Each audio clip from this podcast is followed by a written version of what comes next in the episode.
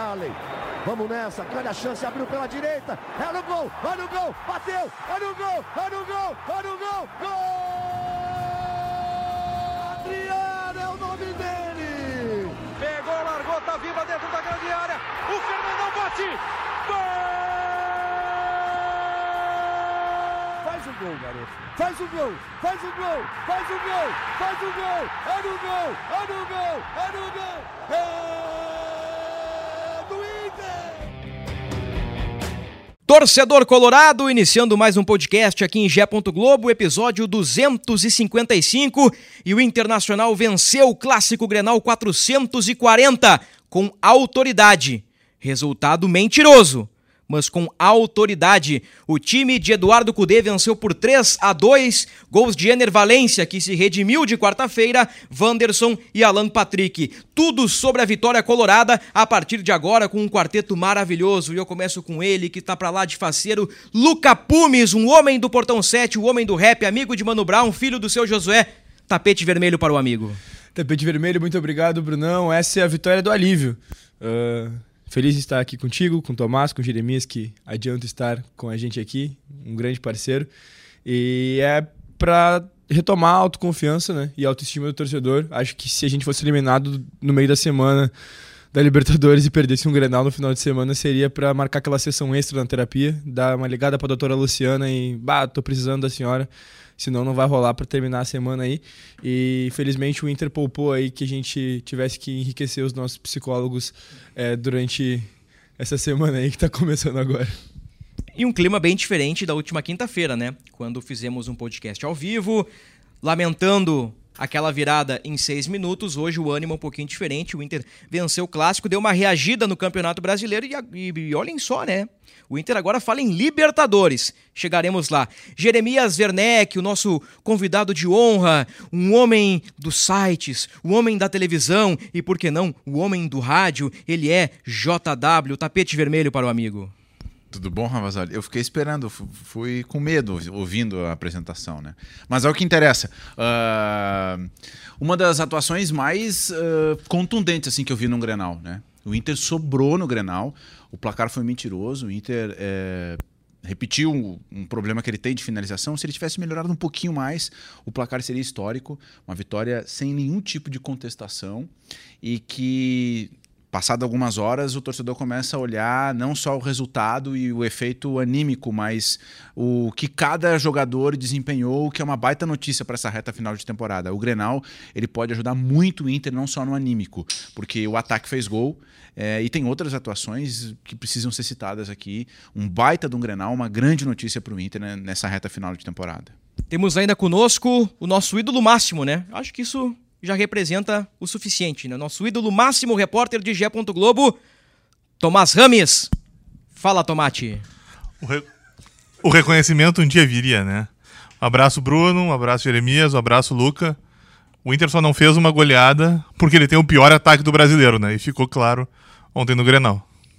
É uma boa preciso, manchete. Preciso, né? Ela preciso. tem pingos de veneno, né? Ela, pingos de pimentinha, mas é uma boa manchete. Tomás, repórter de G. Globo, Jeremias, repórter da RBS TV, Luca Pumes, torcedor, influenciador, e eu sou Bruno Ravazoli, também repórter de G. Globo. Vamos juntos neste podcast. Eu começo contigo, Luca Pumes, e pela manchete do Tomás. O Inter deixou de golear o maior rival? Ah, pela manchete dele dá pra ver porque ele apostou 3x1 pro Grêmio, né? Ficar um pouco. E eu não trago nada, nada demais, né? Apenas aspas de como terminou nosso último podcast. Nosso ouvinte mais assíduo é, não deixaria essa passar, assim como eu também não vou deixar. E dizer que, cara, o Inter criou o suficiente para fazer muito mais, é verdade.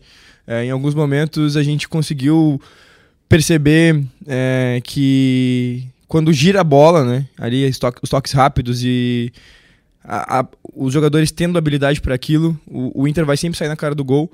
O Valência, ele perde algumas chances sim, é, no um contra um, mas a maioria das chances que ele perde é ele mesmo que cria, em arrancadas longas, que ele precisa muito da explosão física dele, não só para chegar na frente de um ou dois, ou até mesmo três marcadores, às vezes, correndo atrás dele, porque se os marcadores não chegam, imagina algum companheiro que vai partir de mais atrás ainda para dar alguma, alguma alternativa a ele né, para a hora do arremate, né, para confundir o goleiro, quem sabe com um passe ao invés do chute. E ele mantém o controle de bola, mesmo com uma velocidade muito alta e durante um espaço do campo muito longo. E aí, às vezes, está faltando um pouquinho dessa precisão no último toque. Quem sabe, Bruno, uh, com o Eduardo Cudê conseguindo prosseguir para a próxima temporada, se for da vontade de quem vencer a eleição, se for Barcelos, com certeza vai ser à vontade. Se for o Melo, talvez seja também. Uh, eu já vi pessoas do lado do Melo botando o Cudê para cima, né? Tipo, dando bastante elogio é, para Eduardo Cudê. E eu fico bastante contente em pensar que isso, isso vai acontecer. Porque quem sabe com a preparação física que a gente que a gente está vendo, é, que deu resultado já, o Ener Valente não se torna um jogador ainda mais efetivo, né? E quando eu digo isso, eu lembro de vários jogadores que conseguiram evoluir o seu futebol a partir do trabalho exato de algum técnico. Então, eu acho que talvez Eduardo Cudê possa ser um treinador que vai marcar a carreira de Ener Valência por dar esse algo a mais que ele pode ter, uh, principalmente nessas arrancadas, e ser um jogador mais preciso ainda. Acho que um dos jogadores que se destaca sob o comando de Eduardo Cudê, que foi muitas vezes criticado nesse podcast, é o volante Johnny. Assim, ó, eu, eu digo que impressiona o crescimento, né? O nível de jogo do Johnny desde a chegada do, do Eduardo Cudê. Abaixo com o Mano Menezes, ele deu uma guinada muito interessante como primeiro volante. E, e na sequência podemos abordar mais as individualidades. Agora, Jeremias, por onde passa essa vitória contundente do Inter sobre o Grêmio? Bom, é, Bruno, amigos e Tomás, é... é que essa é uma brincadeira da redação aqui que eu não podia perder a oportunidade. Eu tava esperando ela entrar, né? é... mas, mas, mas tá bom, hoje tá bom, hoje tá bom. Hoje a, a quinta série tá online hoje, né?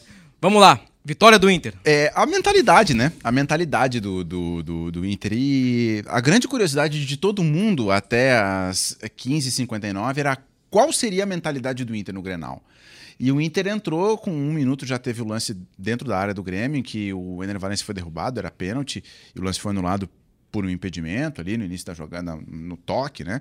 Então, assim, a mentalidade do Inter é, é a chave para ganhar esse Grenal. Porque uh, a ideia de jogo ela já está ali, e o Cudê tem um mérito muito grande de ter conseguido colocar essa ideia de jogo em um espaço curtíssimo de tempo. Ele chegou em julho, a gente está é, no início de outubro, então é, ele, o, o, mérito dele de, de, fazer esse time jogar com a cara dele é muito grande. É, a vontade do Inter, a mentalidade, a postura do Inter de querer resolver o jogo e também as deficiências do Grêmio, né? O, o Grêmio deu muito espaço. Talvez o, o, o, Alan Patrick tenha tido o maior espaço para jogar em todos os jogos da temporada, tirando o início lá no Campeonato Gaúcho, que é até inclusive um outro nível técnico. E aí o Alan Patrick, na temporada que ele está fazendo, com espaço para jogar, com espaço para criar, é dar o tapa e correr para abraço, né? Então a mentalidade do Inter foi muito importante e, e, e, dando um passo à frente, me parece que é o que fica do Grenal, né? Porque a gente já viu na história do clássico é, um lado vencer o outro naquele jogo de exceção. E não me parece que seja o caso do Inter. A vitória do Inter não me parece ser uma vitória de exceção. Poderia ser, porque o Inter teve na quarta-feira um, um, baita de um trauma. Então se mobiliza, vai lá, faz uma força, entendeu? Não me parece que seja isso. Me parece que a vitória do Grenal, além de, de, de todo o componente anímico, mostra que o time conseguiu reagir muito rápido. E isso vai ser extremamente importante para o Inter conseguir um, um, final de temporada. Eu não sei se o Inter vai conseguir chegar na Libertadores, mas ele vai competir é, de uma maneira diferente. Né? E acho que é, é, o que fica do Grenal. Eu concordo plenamente contigo uh, nesse ponto do jogo de exceção, de não ter sido um jogo de exceção. Porque comentamos aqui, né? Na última quinta-feira, depois da eliminação para o Fluminense, que o Inter deixou de ganhar os dois jogos do Fluminense. O Inter vira o jogo, tinha um homem a mais, tinha faca e o queijo na mão, o Inter vacila numa bola parada e leva o um empate. No Beira-Rio, 11 contra 11, domínio total do Inter, 1 a 0 no placar, chances desperdiçadas, controle sobre o rival que só trocava passes de um lado para o outro, não criava nada, e o Inter em seis minutos leva a virada. Me parece assim que o Inter teve um bom nível de desempenho, um bom nível no clássico Grenal e, e, e penso que, assim, passado aquele susto da eliminação, o susto do Z4 ali da proximidade, agora o Inter abre cinco pontos. E com jogos, não digo teoricamente mais fáceis, né? Mas contra adversários desesperados, o Inter tem boas chances de somar pontos e quem sabe ali na rodada 34, 35 sonhar com uma vaga na Libertadores. Quem sabe, né? É muito difícil. O Inter aí tem Vasco pela frente, tem Santos, tem Coritiba, tem América Mineiro, tem a turma de baixo ali. Então o Inter tem eh, possibilidade de somar pontos. Mas eu quero ouvir agora o Tomás, que, que deu a manchete do ataque, né? Não fosse o ataque do Inter, seria uma goleada. Eu te pergunto, Tomás, o ataque se redimiu ou o ataque não se redimiu, na verdade? Ah, Bruno, a partir do momento que o Valência e o Wanderson são dois atacantes, marcam, eles têm mérito, né? Precisa dar um mérito para eles. Sem dúvida. Tira os dois gols deles, tá 2x1 um pro Grêmio, né? E bem ou mal, o Alan Patrick, ele virou um homem de frente com o Kudê também, né? E foi o primeiro gol, inclusive, do Alan Patrick no Brasileirão, né? O primeiro gol do Valência, primeiro gol do Alan Patrick, e o Wanderson não fazia 19 jogos. Só isso aí já diz que o ataque, enfim, marcou. E eu até disse, né? O Luca fez uma piada comigo logo no início do podcast. Maldosa, né? Maldosa. Então eu vou... Não foi teu palpite? Não, sim, mas deixa eu terminar Temos aqui. a gravação, posso rodar agora é, se e, quiser. eu- e é por isso, eu também tenho outra, né? Que o que, que eu disse no podcast Olha, anterior, ele veio armado. que o Inter só ganharia o jogo se fizesse três gols, né? Porque o Inter sempre toma dois. Não é verdade? e mais uma uma vez aconteceu, né? Ah, eu não acredito, Tomás, que depois do Grenal que o Inter vence, tu vai criticar o goleiro do Inter. Não, mas eu não tô criticando o goleiro do Inter, né? Eu só disse que faz cinco jogos que o Inter toma dois gols por jogo. Então, ou seja, por mais que. E o Inter jogou muito bem ontem. Eu não tenho dúvida alguma disso. Só que o Inter, de um jeito ou de outro, ele apresenta fragilidade atrás. Ou seja, faz, não tem jeito. Faz, a partir do momento que faz cinco jogos que o Inter toma dois gols por jogo, isso é mais um desafio. E isso também mostra a importância do ataque ontem. Só que, aí que tá. Podia ter sido um placar elástico, podia ter sido uma goleada histórica pro Inter se o Inter fosse mais contundente. O, o Kudê disse algo na entrevista coletiva pós-jogo que não deixa de ser verdade. O Fluminense teve três situações no jogo do Beira-Rio, fez dois gols, e o Grêmio teve duas situações e fez dois gols. Aliás, o Grêmio nem criou as situações.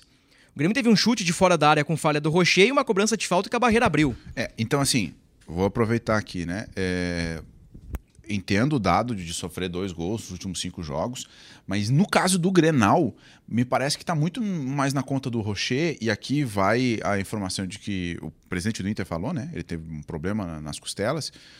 O, o gol que, o- que o Rocher toma, os dois gols, me parece que ele estava descontado ali. Então, assim, óbvio, na letra fria da matemática, o Inter tomou dois gols. Mas o Grêmio no primeiro tempo não deu um chute a gol. E não, não sendo aqueles lances, não chutou. O Rocher não fez nenhuma defesa. E ele estava descontado. Então, assim, não me parece que tenha havido uma falha defensiva, um problema do Inter. Ali é diferente dos outros jogos em que o Inter tomou dois gols. Mas ele segue tomando, Jeremias. Eu não tô discutindo Foi isso. o que eu falei antes. Exatamente, tu tá concordando comigo, porque não interessa o motivo, o Inter toma dois gols. É aí que tá. Não, não precisa ser uma falha. Ontem o mercado foi soberano, ontem o Vitão foi bem também. Só que aí que tá, quando a, defesa, a dupla funciona, quando o Inter tem, acontece algo Inter que mais uma vez ele vaza, entendeu? O Inter não consegue ficar sem vazar. E cada vez que o Inter vaza, dificulta o trabalho dos outros. Correto? Acho que a gente pode seguir num caminho aí que é sim, o Inter tem méritos, sim, o resultado é mentiroso e sim, o Inter dificultou um jogo fácil. O Inter transformou o clássico Grenal num jogo fácil. O Inter foi altamente dominante, o Inter foi soberano e no fim o Lucas, no fim o Luca não, no- o Luca também sofreu, né? Mas no fim o Luca Pumes, o Inter sofreu. O Grêmio deu uma pressionadinha ali e, o Beira-Rio tava com o coração na mão, né? Porque poderia repetir um filme trágico da última quarta-feira. É, é, no caso, as duas bolas que o Grêmio chutou, elas entraram. Então, claramente, o nosso um dos bastiões assim da nossa da nossa defesa, né, do time, um dos pilares do, do que o Inter né, adquiriu nos últimos meses, assim, de mais frieza, é, falhou e falhou de uma maneira grave. É, eu acho, inclusive, que a bola ele foi muito criticado pela falta, mas o primeiro gol ali é, é, é o mais feio, né? É, assim, porque parece que ele tá caindo tá em câmera lenta e aí fica evidente um problema físico. E aí a gente poderia abrir outra discussão se ele realmente deveria ter ido pro jogo, né? Porque tá, ele foi muito importante pro mental, mas as duas bolas que foram pro gol, ele não teve a mínima chance de chegar. Então, o, o que que. O que que. Qual, qual foi a avaliação? Óbvio, até, até chegar no- na hora do jogo, o cara não sabe, né? a- a- exatamente o que, que o cara pode entregar. É, se ele não tá ali na, na hora do treino se guardando um pouquinho pra partida, mas ficou claro que o Rocher não poderia ter jogado essa partida.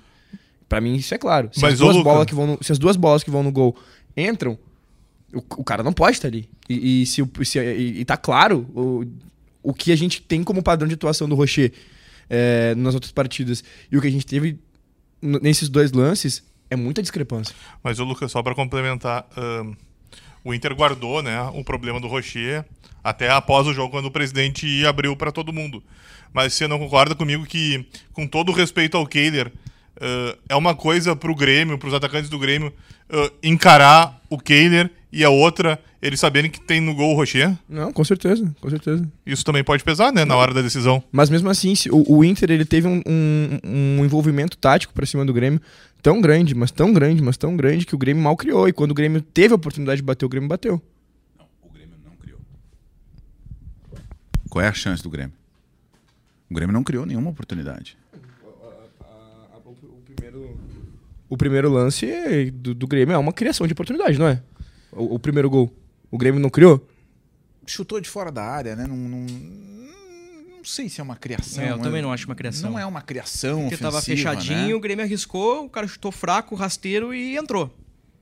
É, e o segundo é, é uma conjunção de, de fatores, né? O Rocher descontado e o Soares, que é uma besta, né? Cobrando a falta ali. Então, e é- a, a barreira. Mal no lance Sim, a barreira. A barreira sim, abriu, né? Sim, sim. Luca Pumes é goleiro, pode dizer, né? A barreira não pode abrir, né? Ou ela pula ou ela fica plantada. É, a, ba- a barreira ela não pode abrir, mas eu acho que o Inter foi muito sensível também, numa lembrança muito boa. Então o, Grêmio- o Inter fez uma homenagem ao Grêmio no jogo contra o Real Madrid, que era mais pra criar um contexto assim de, ah, vamos receber bem os caras aqui. Já teve o negócio do Wi-Fi. Fomos bons anfitriões nesse Grenal. Aliás, um Grenal marcado por muitas cornetas, né? O pessoal tava on fire, né? Senha de Wi-Fi com os rebaixamentos do Grêmio, um gol pra cada rebaixamento, o, o dente do Soares no bolso do mercado. Depois, né, mais corneta com. ah, ah, a senha do Wi-Fi são uns 20 grenais a mais. É, o Inter ontem ele lavou a alma, né? Ele, Lavou a alma. ele aproveitou todas as cornetas que ele levou nos últimos tempos e, e Foi a descarregou, né? como diria o mais antigo, né? É, por aí. Mas assim. ah, acho legal no pós-jogo ali, acho que faz parte. Antes do jogo, eu fiquei receoso. Olha, se perde esse Grenal aí. Tu ficou receoso. Eu fiquei. Eu acho que corneta antes do jogo não, não, não vale. Bom, e, e a, a voz Independ- da tor- o que, que tu achou? In- Independentemente do lado, né? Também ficou receoso? Cara, acho que fiquei um pouco, fiquei um pouco receoso assim. Porque nesse momento um vento aqui na redação. É, Sim, é o ar-condicionado que o Tomás ligou. Tá Tomás é- 12 graus em Porto Alegre. É que Tá- pode, né? Isso é importante. ligado. Sem o podcast tremulando, não dá, né? tremulando. Ali é Sem o ar-condicionado não pode da. Copa do Mundo. Fiquei um Bandeira da pouco- Áustria. um pouco receoso. Uma, bandeira da Áustria. Fiquei um pouco receoso é, com, com isso, sim, Jeremias. Mas eu confesso não ter dado muita bola. Porque eu pensei, bah, nós vamos entrar nessas aí mesmo. Tipo assim, então tá, se nós vamos entrar nessas, não tenho o que fazer assim. Institucionalmente, nós vamos entrar nessas. A gente tem que, tem que ir juntos. Fazer o quê? Mas eu pensava que não era momento. Eu pensava, bah, nós estamos fazendo isso aqui nesse momento mesmo. Tipo, nesse eu acho momento. que o timing foi errado. Depois do jogo, a corneta tá liberada. Não, pra mim o timing não é errado, tipo, do- assim, do antes ou depois do jogo. Pra mim é pelo contexto todo que a gente vive, tudo doendo ali. Bah, nós vamos entrar numas, numas- ne- nessa briguinha assim. Tipo, se sei lá, o Inter pode não vencer a Libertadores. né, nesse mesmo cenário que eu vou criar, tá? O Inter não venceu a Libertadores, chegamos no ano, no ano seguinte, estamos indo pra um gauchão. Aí tá, no gauchão, já, já lambei umas feridas, já estamos mais tranquilo. Vai uma cornetinha aqui, uma cornetinha ali. É, quando vê, Ó, ó o meu sonho, ó, ó, olha que sonho, olha que utopia. Quando vê a gente chegar numa final de gauchão, né? Ah, o Inter chegou numa final de gauchão, nossa, que legal, o Inter chegou numa final de gauchão, que faz tempo, né? É, Pô, a corneta. Agora, nesse jogo aqui, logo depois do de ser eliminado pro Fluminense, a ferida exposta ainda, o torcedor, pô, fazendo um esforço pra ir pro estádio. Aí faz essas cornetas e dá errado, é ruim, né? Mas a questão para mim não é nem só o dar certo ou dar errado, porque daí eu acho que é um pouco mais da, de, de, se amedrontar. É, eu acho mais é, o sentimento do torcedor não, não condizia muito com a possibilidade de fazer corneta. A vitória do Inter ela passa mais por aspectos táticos, técnicos, físicos ou aspecto mental? O Jeremias, na largada, respondeu aspecto mental. Por onde tu acha, Tomás, que foi a, a vitória do Inter? Qual o lado mais predominante? E técnico, é, e tático, né? Porque o Alan Patrick teve muito espaço, né? Técnico, tático, físico e mental. Tem outro, outro pilar aí que podemos adicionar? Talvez a fragilidade do adversário. Que, é que aí entraria na, na tática, né? Na tática. É, porque nós sabemos. Na tática né? e na técnica, né? Nós acompanhamos também o Grêmio, nós acompanhamos o rival, nós sabemos que fora de casa o Grêmio tem uma postura que não condiz com o desempenho na arena. O Grêmio não ganha fora de casa há três meses, né? É um dos piores visitantes do campeonato. Mas quero te ouvir, Tomás, por onde passa, por onde foi essa soberania colorada? Olha, Bruno, eu acho que tática e técnica, sinceramente. Uh, Jeremias acabou de estar aqui o espaço que o Alan Patrick teve ao longo da tarde, né, para desfilar, né? Mas acho que, tecnicamente também, uh, eu já falei muitas vezes aqui, e para mim é evidente que quando o Arangues está em campo, o Inter tem um tamanho, e quando o Arangues não tem, o Inter tem outro tamanho, sabe? Uh, é, tu vê, quando ele está com a bola, o dinamismo que ele dá, a facilidade que ele faz para jogar, todos que jogam, e o time que anda. Inclusive, você citou o Johnny no começo do podcast, né? Eu tava, esper... eu tava esperando esse momento, eu sabia. Ele fez isso para tu sair da toca. Tá, continua. Qual é a, qual é a treta? Não sei, eu também não peguei. Não, do, do Arangues potencializar o Johnny. Exatamente. O Arangues, eu entendo que o Johnny tem muito mérito nesse crescimento, com o Kudê também, né, que entendeu, mas o Arangues facilita o estilo do Johnny, né? O Arangues facilita todo mundo para jogar naquele meio de campo do Inter ali, que é o setor vital do time. E cada vez que ele tá em campo, é só ver como tá o Inter quando o Arangues tá 100%, como fica o Inter quando ele começa a cansar e o que acontece com o Inter quando ele sai de campo. Para mim isso é evidente nas partidas. E ficou contra o Fluminense e ontem mais uma vez. Temos mental Jeremias, técnico e tático Tomás. Luca Pumes, a soberania colorada passou por qual pilar? Técnico, tático, físico ou mental? Ou vamos adicionar um aí que pode estar misturado entre os outros, que é a fragilidade do Grêmio. Acho que tático. Uh... Diria que foi um nó tático de Cudê pra cima de Porta-Lupe? Ah, o Grêmio não existiu, né, gente? Tipo, o Grêmio. E, e aí, mesmo assim, agora, uh, falando também sobre as fragilidades do Inter e, e, e concordando com o Tomás, mesmo assim o Inter tomou dois gols do Grêmio. Mesmo assim. Mesmo o Grêmio não tendo jogado futebol. O Grêmio, o, o, o Grêmio, um time jogou futebol ontem, o outro esteve ali em campo e mesmo assim fez dois gols. Se o Grêmio tivesse saído com o empate do Beira-Rio, seria uma epopeia pro Grêmio, pô. Pela assim, ó, e seria uma grande vergonha pro Inter.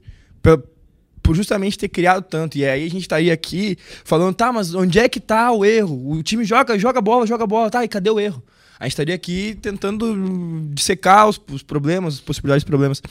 Mas uma coisa que esse grupo tem, e, que, e aí a gente fala esse grupo sofrendo algumas alterações, né?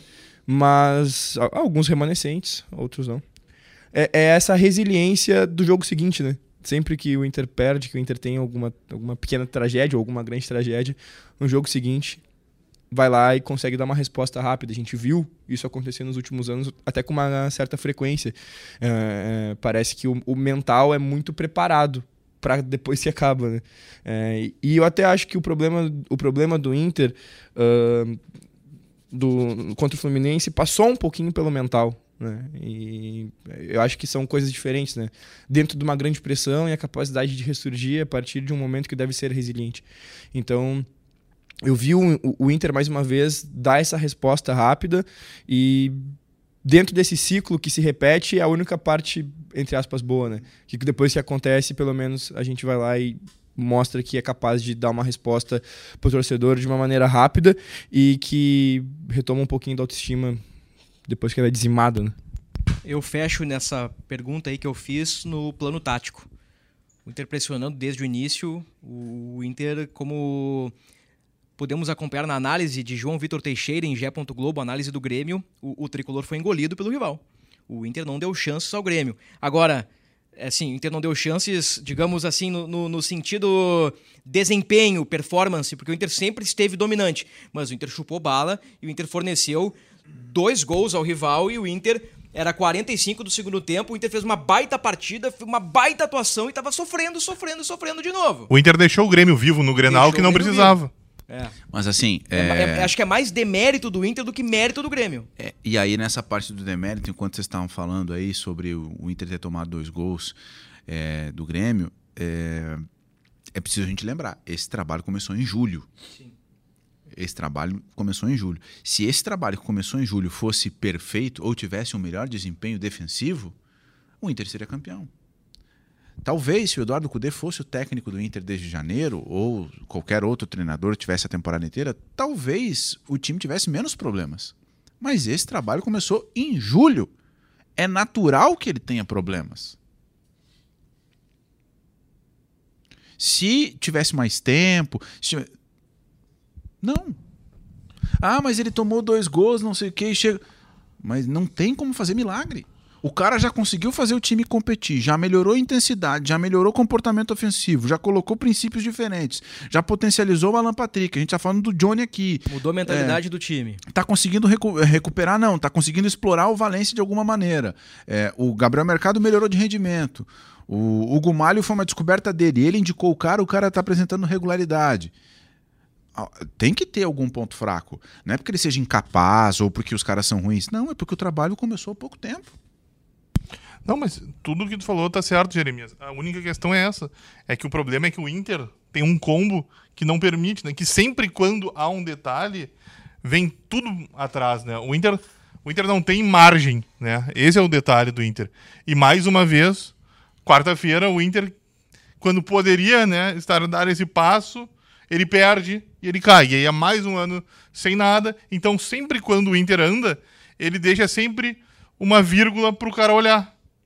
Esse é o detalhe. É, mas é difícil a gente encontrar é, no futebol brasileiro trabalhos que tenham sido alterados durante a temporada e tenham tido resultado. Eu sei que vocês vão lembrar o Dorival Júnior no ano passado, mas aí é só ver o elenco que ele tinha na mão, né? Aí acho que a discussão termina por aqui, né? Mas sempre, repito, trabalho do Cudê tem muitos méritos e por capacidade dele e se o time tem algum tipo de, de problema crônico, que é o problema da defesa que a gente está falando aqui, também em decorrência do trabalho ser muito recente. É natural que vai ter algum tipo de problema. No global eu fecho contigo. Agora, analisando assim os pormenores, fiz uma crítica ao técnico Eduardo Cudê no jogo contra o Fluminense, que aos 35 do segundo tempo o Inter estava dando bote louco lá no Fábio que, que o Kudê fez quatro dias depois? 35 do segundo tempo, ele coloca Igor Gomes na do Maurício e adianta o Bustos. É, porque quem tem, tem medo, né? O, o futebol traz esse aprendizado. Então, o Kudê, em quatro dias, ele, ele aprendeu: olha, eu não posso ficar dando bote louco lá na frente. Tô ganhando por um de diferença, eu preciso fechar a casinha. Se o Inter fecha a casinha contra o Fluminense nos últimos 10 minutos, estaríamos falando do finalista da Copa Libertadores da América. Não sei. Estaríamos. Porque o gol do Fluminense, o primeiro gol, assistimos juntos na redação, não? Uhum. O Inter dá um bote lá no goleiro, o cara dá um bote errado aqui, o Johnny erra o movimento, o Cano fica no mano a mano, o John Kennedy também, gol do Fluminense 1 a 1 A crítica que o Eduardo Cudê recebeu nesse microfone que tu impunha com muito talento, na quinta-feira da semana passada, seria completamente outra se o Inter, com essa pressão aos 35 do segundo tempo, tivesse feito outro gol. Uma das chances desperdiçadas pelo Valência, ou por qualquer outro jogador. Em outras palavras, no meu eufemismo, que eu sou muito elegante, eu estou dizendo que tu foi oportunista. Pode ser. Assim como eu penso que quem criticou apenas Valência ou coloca Valência como principal culpado da eliminação também é oportunista. E aqui abre um parênteses, vou é, amenizar o clima, dizendo que o Valência mostrou é, muita força para sair do que ele passou quarta-feira para decidir o jogo no, no domingo, né? É, e ele decide o jogo fazendo um gol cedo, né? Nesse, nesse componente tático. Então, é, e ele ainda sofreu ataques racistas, então, Sim. cara, é, a torcida do Inter que estava criticando o Valência hoje não está mais, né? E muito por mérito dele. O gol perdido pelo Valência, depois do 1 a 0 traz uma pulga de novo ou, ou, ou assim, Valência fez as pazes, Viramos a página do livro. A partir do Bahia, seguimos um novo caminho. Bom, contra o Bahia não tem o Valência suspenso, né? Mas assim, não se toca mais neste assunto? Não, Bruno, ele. Ele tava. Ele, ele tinha um prestígio inabalável junto com a torcida, né? No jogo mais importante, ele fraquejou. Ele, logicamente, ele virou o alvo da torcida. Até por tudo que ele representa. Mas ontem, a partir do momento que com 5 minutos de jogo ele abre o placar, no primeiro grenal dele ele faz, e num período que o Inter teve trocentos atacantes e quase nenhum fez gol no Grêmio, principalmente entre contra Jeromel e Kahneman, o que se tinha dúvidas, ele apaga, né? Mais uma vez, não nosso oportunismo aqui para dizer, né? Que é assim que a banda toca, né? Quando se faz uma partida ruim é criticado, quando se faz uma partida boa é elogiado. Ele fez o gol, que é a função dele, então ele merece elogios. A partir do momento que, se ele voltar a afundar de novo, será criticado. Se no próximo jogo dele fizer dois, será ainda mais elogiado. Wanderson voltou a balançar as redes depois de 19 jogos. Wanderson não marcava desde a vitória contra o Vasco no Beira-Rio, quando o John fez aquela defesa espetacular num chute do Lucas Piton quase sobre a linha do gol. O Wanderson marcou naquela oportunidade, ficou 19 jogos em branco, passou em branco em 19 jogos e voltou a marcar justamente no clássico Grenal. Curiosamente, Alan Patrick, 13 gols, artilheiro do Inter, marcou pela primeira vez no Campeonato Brasileiro. Alan Patrick fez muitos gols na Libertadores, fez quase todos os gols do Inter na Copa do Brasil, fez alguns no Gauchão e pela primeira vez marcou no Brasileirão. Mesmo caso de Ener Valencia, que pela primeira vez anotou um gol no certame de pontos corridos. Senhores, vamos adiante na nossa conversa. O Tomás falou há pouco sobre lavar a alma com esta vitória no Clássico Grenal. Lavar a alma. Mas ao mesmo tempo, num comentário posterior, Tomás disse que não tem como tirar o Inter deste combo de eliminações e alguns fracassos recentes. A partir de agora, tchau Z4, alô Libertadores. O ano do Inter se modifica de alguma forma, o ano do Inter continua no mesmo marasmo. Como é que se desenha as últimas 12 rodadas do Brasileirão para o time de Eduardo Cudê? Por favor, meu amigo Luca Pumes está com a palavra. Não, o Jeremias ele tá de sacanagem hoje, né? Por quê? ele veio, ele parece um. Uma vez eu fui assistir uma orquestra. Eu vou trazer um. um grande... Sozinho, campeão? Não, fui com a turma, foi com a turma da escola, foi com a turma da escola. A gente foi assistir. Faz uns 20 anos, então. Faz um tempo, faz um bom tempo. Vamos lá, adiante. E no meio da, da orquestra, assim, chegava um cara e ele começava a bagunçar a orquestra, assim, mas ele era muito divertido. Eu me senti do lado do Jeremias Werneck agora. Porque ele me simplesmente fez como tu esses dias, que olhou para um lado e tocou pro outro, né? No Ronaldinho, confundindo os próprios colegas de podcast. Olhei pro Lucas e chamei o Tomás. É, foi, foi muito legal esse daí. Tá, dia. vamos lá agora, Lucas Pumes. 12 rodadas pela frente, lava a alma, o combo, enfim. O que, que a gente espera do Inter agora? Cara, se o Inter ganhar todas, ainda dá pra ser campeão. É se o Inter conseguir manter esse padrão de atuação que teve no Grenal, a gente sabe que alguns componentes do clássico fazem com que, sei lá, o, o, time esteja mais atento e tudo mais, e trate a partida como um jogo maior do que somente os três pontos, é, tem tudo isso, mas se o Inter conseguir trazer o, a, a, gênese de, desse, desse trabalho para dentro do, do, dos jogos de cada partida que vai ter até então, né, contra cada adversário, eu acho que dá, dá para pensar em alguma coisa interessante. É, e vai lutar, vai lutar. Eu acho que o Inter vai lutar por uma vaga ali até na pré-libertadores. E eu falei ontem no vídeo da Voz da Torcida justamente isso. Que se, se a gente conseguir é, manter isso, dá para pensar em alguma coisa, a gente vai chegar até onde o que a gente produziu até agora vai nos permitir, porque eu acredito que daqui para frente o Inter vai conseguir vai conseguir trazer alguma coisa boa pra gente. A grande questão é que a gente deixou muita coisa para trás, né, Bruno? É, obviamente por, por ter é, uma esperança de um título, é, como a gente já falou, um trabalho que começou há pouquíssimo tempo, é, e mesmo assim poderia ter chegado num lugar um pouco maior. Talvez se essas experimentações que o Kudê fez é, tivesse, tivessem, feito, tivessem sido feitas um pouco antes, né, com um trabalho um pouco mai, maior, ele ia chegar com um time um pouco mais pronto, ia chegar nesses 35 minutos ali contra o Fluminense, ia ver o que, que o time, ia saber exatamente o que, que o time precisava. Uh, eu acho que se o Inter também tivesse recuado contra o Fluminense ter fechado a casinha, tivesse fechado a casinha e tudo mais, é, ninguém mais ataca, etc. Também não era garantia que o Inter não fosse tomar um gol. E aí o Inter poderia tomar um, um gol e a crítica do, do, do bote louco lá na frente poderia ser uma crítica é, pelo fato do Inter ter se acovardado. E eu acho que o Inter abdicou da bola, que é diferente de ter se acovardado, mas o Inter abdicou da bola, coisa que eu também não teria feito. Então, eu que sou um, pô, eu sou muito entusiasta do trabalho do Cudê, eu quero que ele fique.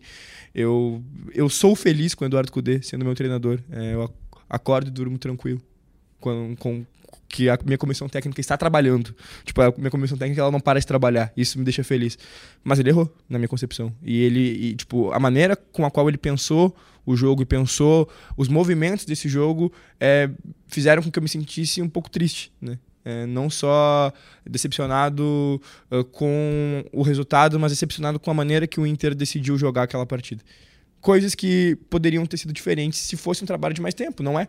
E mesmo assim a gente chegou muito longe contra um time e fez muita frente contra um time que é a menina dos olhos do, do da América hoje, vamos dizer, né? É, que encanta é, não só aqui no Brasil, como em debates na Argentina, no Uruguai, na Colômbia, coisa que a gente olha é, os caras falando e pensa, bah, eu queria que os caras estivessem falando assim do meu time, né? E aí tem um trabalho de um Diniz por trás que chegou na seleção brasileira com isso, e mesmo assim, esse internacional construído às pressas e tendo muita vontade, fez muita frente e por pouquinho, pouquinho mesmo, não chegou na final da Libertadores em cima desse time. Então, esse internacional da Libertadores se transfigurando no internacional do Brasileirão e tendo só esse Brasileirão, Brasileirão como foco, eu acredito que ele não tem a mínima chance de ficar brigando por Z4 até o final e vai atrás dessa vaga na Libertadores. Resta saber se o que a gente construiu até agora vai nos credenciar a fazer com que esse trabalho que a gente vai construir a partir de agora chegue em algum lugar.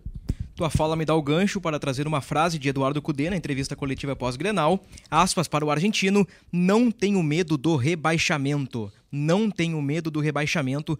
Foi a manifestação do técnico Eduardo Cudê sobre Z4. Agora, Jeremias, dentro dessa equação da alma lavada, do combo, a pergunta que fica é: e agora? 12 rodadas pela frente, briga pelo que faz o quê? Briga por uma vaga na Libertadores briga por uma vaga na Libertadores. E por mais que seja hum, doloroso, é... o Fluminense pode ajudar, né? O Fluminense pode ajudar. Na final contra o Boca, se o Fluminense conquistar o título e não largar tudo, o Fluminense pode ficar lá em cima e abrir mais uma vaga para quem vem de baixo. Não que o Inter não tenha a capacidade de chegar lá, porque o que o Inter apresentou no Grenal é, é um futebol muito bom, desempenho muito bom. Mas, por exemplo, para a próxima partida contra o Bahia já tem uma penca de desfalques, né? Tem três suspensos, vários convocados. Então, assim, é, essa ajuda é, indireta do Fluminense, que vai ser direta na tabela, ela pode ser benéfica. Mesma ajuda que o Fortaleza pode dar na Copa Sul-Americana, na final contra a LDU. Então, junto o desempenho do Inter no Grenal, reagindo rápido a um trauma, é, o time, que é bom, o time do Inter é bom, tem qualidade, com é, o tempo que ainda existe, faltam 12 rodadas, não são 5, tem bastante tempo, é, e a possibilidade de ajuda de terceiros, o Inter briga pela Libertadores. Mercado, Maurício, presidente Alessandro Barcelos e o técnico Eduardo Cudê falaram sobre Libertadores sobre esta briga do Inter na Libertadores. Que agora o Inter acredita que virou a chave, vencendo o Grenal, e poderá reagir na competição. A sequência do Inter a partir do dia 18 de outubro, lembrando que agora entramos na data FIFA, né? São 10 dias de pausa no nosso calendário. É Bahia fora, Bahia que fez 6 a 4 no Goiás na última rodada, aliás, que jogo maluco, né? Um belo jogo. O Santos no Beira-Rio, o Santos que colocou um técnico interino, que agora é o técnico do Santos, que vem numa reação impressionante, desde a saída do Diego Aguirre. Depois tem o Vasco fora de casa, Vasco que também reagiu no campeonato, muito por Ramon Dias e Vegete. Coritiba e América em casa, os dois últimos colocados, confirmando Bahia fora, Santos em casa, Vasco fora, Coritiba e América em casa. Esta é a sequência colorada. Hoje, dá para dizer que confrontos diretos, né? Daqui a uma rodada já não pode mais ser, ou enfim, se o Inter soma mais três pontos já não é mais confronto direto. Mas é a turma de baixo ali. Tomás, é a hora de somar pontos. Tu acreditas na Libertadores ou tu tem um... Bom, como o Tomás é corneteiro, eu acho que o Tomás não tá tão, tão crente assim na Libertadores. É, os corneteiros se, se identificam, né? Vai, Tomás. Não, o Inter não vai pra Libertadores, né? Vamos Olha ser... aí, ó. O Inter tá 10 pontos do Fortaleza, né? Então, faltam 12 rodadas. É, mas aqui o Fluminense pode abrir mais Não, uma vaga, beleza. o Fortaleza pode abrir mais Vamos uma lá. vaga. Eles abrindo, o Inter tá 9 do Furacão, que é o oitavo. Ou seja, né? O Furacão pega o Bahia, o Vasco, o Santos, o Curitiba e o América? Tá, mas e os outros que estão em cima? Tem mais, tem uma, o Inter tem que escalar muitos times, né? E tirar essa vantagem, ou seja... A lógica não é o Inter ir pra Libertadores, né? E vamos combinar, dificilmente o Inter repetirá o que fez com o Abel, né? Lá em 2020 e 21. Exatamente, né? Porque não é a lógica, por mais que eu concorde com o Jeremias que o time do Inter seja bom, mas Obrigado. de nada, mas aproveita que vai ser só essa. Bom, E- na próxima rodada, lá no dia 18, além de Bahia e Inter na Arena Fonte Nova, né? O Bahia também lutando contra o rebaixamento. Esse é o jogo mais difícil da sequência do Inter, hein? Esse é o jogo mais difícil. Mais que o Vasco, Mais difícil. mais que o Santos. Porque o Inter tem uma penca de desfalques. É verdade. O Valência tá fora, terceiro amarelo e data FIFA. O René tá fora, terceiro amarelo. O Nico Hernandes e Igor Gomes também. Mas. Rocher, Johnny e Arangues. É, é um. É, o Inter vai com time misto, né? Vai É com o jogo frio. mais difícil da sequência. É. Então aí me parece que a vaga na Libertadores é- ganha mais um empecilho aí, né? Pra essa sequência. Porque assim, ah, vamos lá. Cálculos agora, matemática, tá? O Fortaleza, É contigo, Luca. sexto colocado, tem 53% de aproveitamento. Com este percentual, o Fortaleza chega a 60 pontos. Vamos pra calculadora agora para não cometer nenhuma gafe. O Inter tem 32 pontos, né? 60 menos 32, 60 pelo aproveitamento do Fortaleza, né? Se mantiver o aproveitamento, o Fortaleza termina o campeonato com 60 pontos. O Inter precisa somar 28 pontos em 12 rodadas. 28 por 36. 28 por 36. Isso dá um aproveitamento muito alto.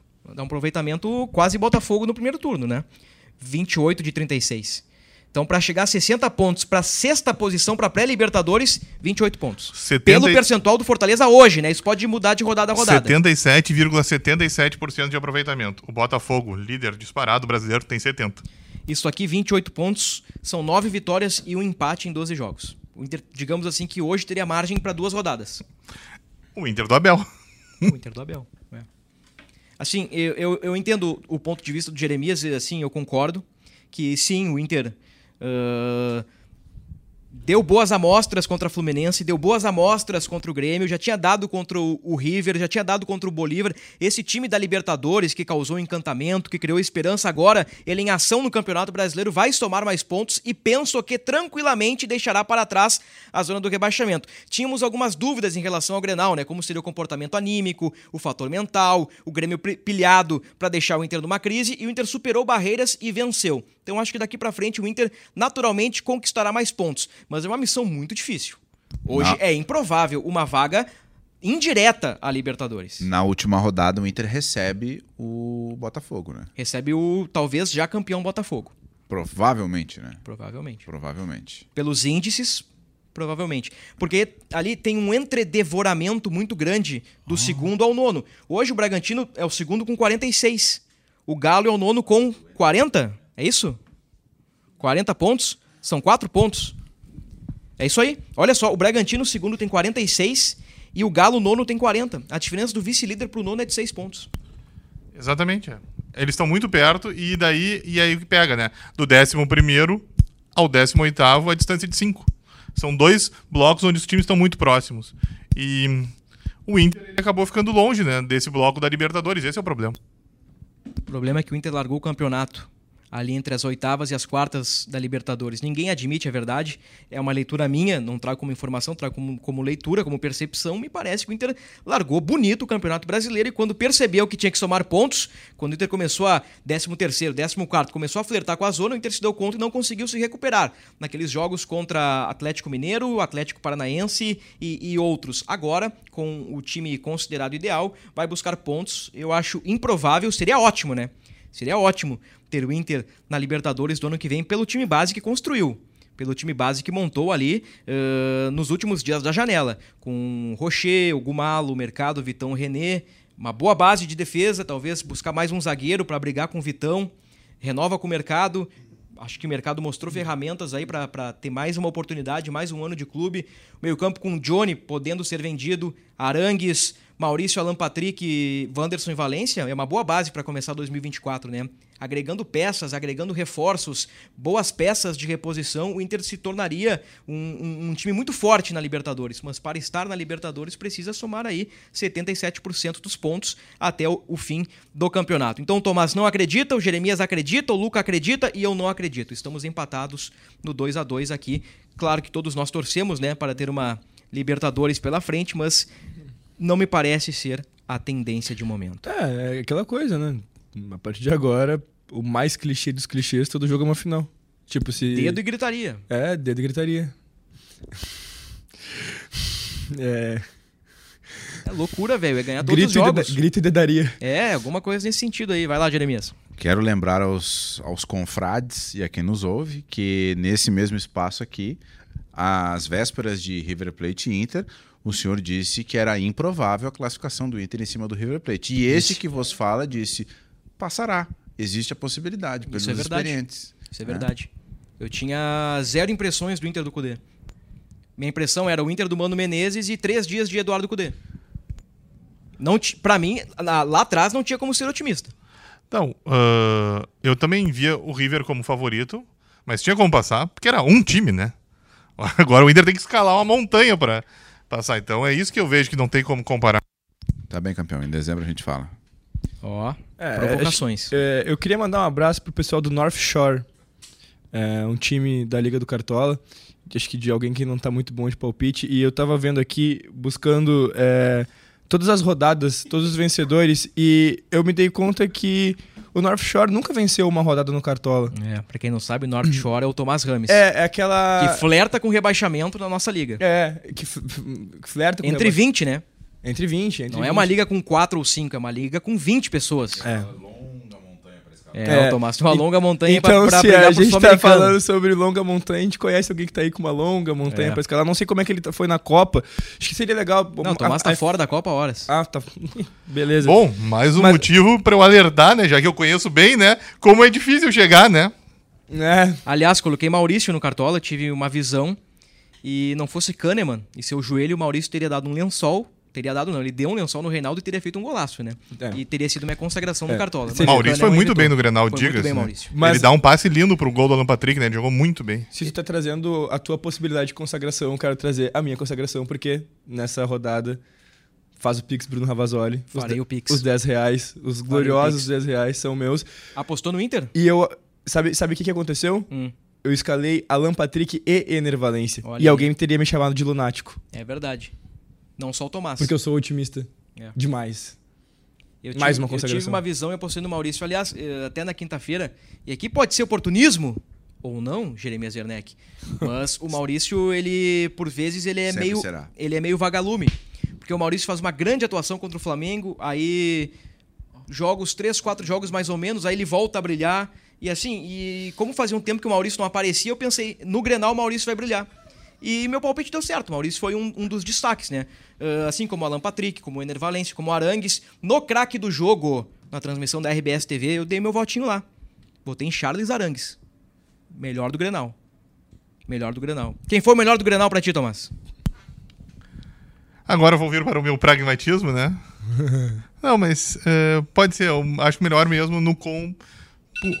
Opa, Tá na hora. No, Opa. com, no com meu Arangues mesmo. assim. Arangues. Tá na hora do negocinho aquele. O, o, tocou o despertador pra isso, né? Jeremias, o melhor do Grenal. Alan Patrick. Luca Pumes, o melhor do Grenal. Facilmente com Jeremias Werneck, Alan Patrick. Alan Patrick. Muito e bem. veja que eu disse dias atrás aqui nesse mesmo espaço, a quem agradeço sempre a oportunidade de estar aqui, Tu é quase um titular já. é... Ah, era melhor ter ficado quieto. Mas ah, que o Arangues é o melhor jogador do Inter, né? Mas o Alan Patrick jogou demais no Jogou, Grenal. jogou. Jogou demais no Grenal. A atuação do Alan Patrick, ela vai ficar maior quando a gente começar a se distanciar do Grenal, né? a gente estava muito perto do Grenal, assim, vendo, e logo depois. A atuação do Patrick é, é, é daquelas atuações em clássico que entra quase num, num, num nível de, de, de, de caras que são muito importantes no, no clássico, né? A atuação dele no clássico foi muito, muito boa. E já foi o terceiro gol dele em clássico, né? Vai ganhando, não. É. Uma importância no jogo. É, na... Claramente ele não sente, né, a pressão do jogo, porque no, no Grenal da Arena do Campeonato Gaúcho, né, uh, no começo do ano, ele, o Inter, o Grenal que o Inter perde no finalzinho do jogo, né, tava 1 a 1 seria um bom resultado pro Inter, o empate fora de casa, e o Inter já demonstrava o que seria uma marca do time do Mano Menezes um tempo na sequência, né? Que era a incapacidade de criar total, não tinha repertório, o Inter não tinha repertório. Ou era o Alan Patrick botar a bola embaixo do braço e resolver, ou não tinha. E foi o que ele fez aquele dia. Ele, numa jogada individual, uh, o Inter acabou do Alan Patrick, ele, o Inter acabou encontrando o gol de empate e, e, no final não, não segurou a bronca, né? E aí a gente tomou o gol no final. Sabe quem é no segundo volante do Inter no Grenal de domingo? Agora? O segundo volante. Arangues. Sabe quem era do primeiro Grenal do ano lá na Arena em março? Quem que era? Baralhas. Quem era o centroavante do Inter no Grenal lá do Galchão? Uh, era o Pedro Henrique no começo do jogo. Hoje é Ener Valência. Quem era o goleiro do Inter lá naquele Galchão? Keiler. Hoje é Rocher. Deu uma melhorada, né? Deu uma melhorada. Talvez isso alimente a esperança do nosso otimista Jeremias Werneck. Muito bem. Pra gente... Pra gente... Ai, tá muito bom esse podcast. Pra, pra gente Eu só fechar. quero lembrar que os É. mesmos caras que melhoraram o time foram os caras que no início do ano não conseguiram contratar, né? Como assim? Eu não, eu não, não entendi. Os mesmos caras que melhoraram o time do Inter, e é óbvio que o time melhorou, Uhum. foram os mesmos que no início do ano não Ah, conseguiram contratar. Sim. Não, porque o Valência Ou tá alguém- acertado desde fevereiro, né? É. Ou alguém não contrataria. O, o Ener Valência. Só que só se conseguiu contratar no meio do ano. Sim. O, o Rocher teve uma fissura na costela, né? Já falamos por cima aqui no, no podcast. Ele se apresentou à seleção uruguaia lá na Colômbia, lá em Barranquilha. Teremos aí nos próximos dias eliminatórias sul-americanas e o Rocher será reavaliado pelo Departamento Médico Uruguaio a ver se terá condições de jogo ou se o, o, o Rocher voltará antecipadamente para Porto Alegre. E temos alguma novidade do Johnny, Tomás? Temos alguma coisa em relação ao futuro deste jogador, o Yankee Johnny? Outro que tá com a seleção, né? Tá com a seleção do seu país. A seleção americana, né, querido? O Jeremias indagou. Nada. E Vamos lá. Estamos quase Johnny acabando. é o principal nome pro Inter vender, né? Ele só não saiu agora porque o Cudê pediu pro, pro presidente manter, porque entendia que ele seria fundamental para a campanha da Libertadores e que o Johnny valorizaria, né? Ah, é evidente que o Johnny subiu de produção com o Cudê. Isso pode render um dinheiro a mais, não vai vir o que, vi, o, que o Inter acreditava, porque o Inter caiu na Libertadores. Mas as conversas com os principais interessados do Johnny, né? Brighton, Betis, prosseguem. E a chance dele sair em janeiro, né? Ou seja, dezembro, janeiro, no caso, né? É muito grande, né? E aí temos um debate já preparado para dezembro, que é o seguinte: o Inter vai ter que ir ao mercado buscar um novo camisa 5 ou o Inter apostará na compra de Rômulo e na renovação de Gabriel Rufi Rufi? Com certeza será um debate que nós teremos aqui neste podcast mais para frente. Com certeza, e acho que essa, reta final de Brasileirão vai nos dar amostragem para que esse debate seja de alto nível, como sempre é. Com aqui no. GE. Eu gostaria de fazer duas perguntas para o Tomás Rames antes da gente se encaminhar para o encerramento. Eu posso? Claro, o quadro é Pergunte ao Tomás. É. Pergunte ao Tomate. Vai. Tomás, Tá duro hoje, hein? é, tu manteria Eduardo Cudê para 2024? Sim. Manteria. Isso elimina a minha segunda pergunta para mim, já tá ótimo. A, a- a segunda pergunta era... Qual seria a segunda pergunta? Não, ele já morreu assim. Quem, escolher, quem eu escolheria, já que eu, o Cudê não seguiria. Tomás Ramos é um gênio. É, parecia óbvio. Só pra garantir, né? Tá, e o Kudê não ficando. Boa pergunta. É, agora, mas aí tem três partes, né? saber se o presidente Barcelos irá mantê-lo, se caso o Roberto Melo, que é o candidato da oposição, ganhe, irá mantê-lo. E a terceira parte é se o Cudê irá querer seguir, né? Essas três precisamos resolver. Bom, acho que da parte do presidente Alessandro Barcelos é um sim. Uma obviedade, né? Penso que sim. Agora resta saber o que o Cudê quer da vida, né? Que o Cudê veio para quatro, cinco meses. Tem que ver se não tem proposta de fora, se ele quer seguir no projeto.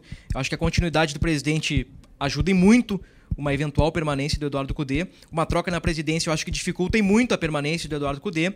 E, e saberemos a partir de novembro, né, Tomás? Dia 7. E, e, e, é até importante tocar nesse assunto, né, para o pessoal ficar ligado aqui também. A gente traz muita opinião, trouxemos aqui uma análise do clássico Grenal, mas é importante trazer também uh, algumas informações e, e os bastidores do clube já estão fervendo no que diz respeito à eleição. Temos duas chapas, né, da situação de Alessandro Barcelos, atual presidente, e a chapa de oposição de Roberto Melo, que foi vice de futebol de Marcelo Medeiros entre 2017 e 2019, e lá atrás, em 2014, o Melo já havia atuado como diretor de futebol. Na né? época do presidente Luiz. Exatamente. E curiosamente, o presidente Alessandro Barcelos substituiu o Roberto Melo em 2019 como vice de futebol. E era o Roberto Melo que tinha contratado, inclusive, o Eduardo Cudê quando o... vai para a Argentina buscar. Dá para dizer, assim, ironicamente, ou até em tons de brincadeira, que é uma grande situação é uma... a, a, eleição do Inter? Exatamente. O Inter. Que baita né, frase. O Inter. Era um, o, Inter, o Inter grande, né? Negócio, agora até pegou o nome do bloco, mas. Uh, o Inter vencedor, melhor dizendo, né? Ele.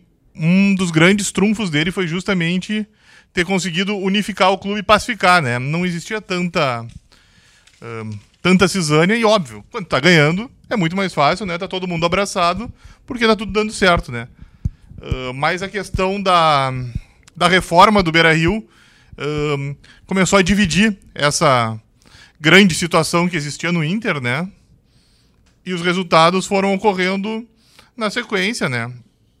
Os, pessoas que eram muito próximas se afastaram. Os principais casos são uh, o presidente Pífero e o presidente Luigi, né? O presidente Luigi, inclusive, foi, chegou a ser vice de futebol do presidente Pífero. E por causa da reforma eles se afastaram. O presidente Barcelos, você bem citou, né? Foi vice de finanças, de administração e de futebol do presidente Medeiros. Depois sai para concorrer como um candidato na época de oposição, né? E agora ele vem como um candidato da situação contra um ex-parceiro, né? que era o Roberto Melo. E os dois, né, têm uma relação com o Cudê. E se for pensar, até os dois têm uma relação com Arangues, né? Porque também é. Roberto Melo, na época de diretor de futebol, é quem tem a ideia de buscar Charles Arangues, né? Arangues que depois o presidente Barcelos agora concretiza quando repatriou Arangues. E desta vez, diferente da última eleição, não temos uma terceira via, né?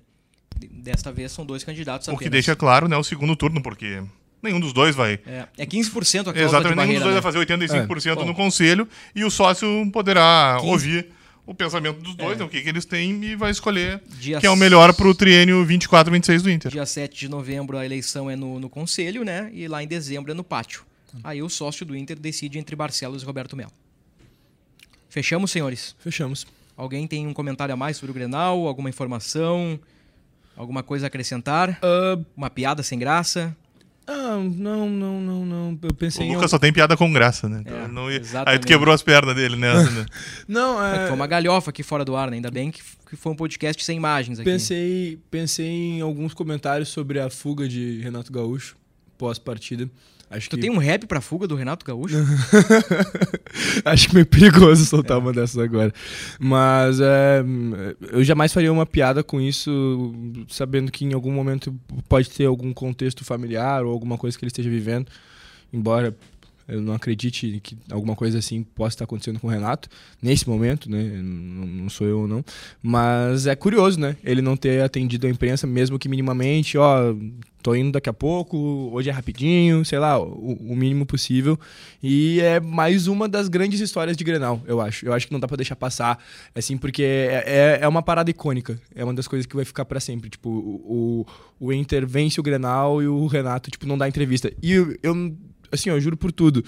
Uh, não, não, não, não, não sou de assistir entrevistas coletivas de, de ninguém. É, às vezes gosto de assistir as de Eduardo Cudê. E ontem eu até brinquei com a galera. Bah, hoje, antes de assistir a do Cudê, eu quero assistir a do Renato. Por muita curiosidade, eu, eu fiz esse comentário. Minutos depois, meu, o Renato não, não vai dar entrevista. E eu, bah, como assim ele não vai dar entrevista? Tu tá curioso com a turbulência no Grêmio? Com a tensão no Grêmio? Ah, cara, eu acho que a gente tem muita preocupação do lado de cá. É, por mais Não, mas que. eu ia te convidar para ouvir o podcast do Grêmio.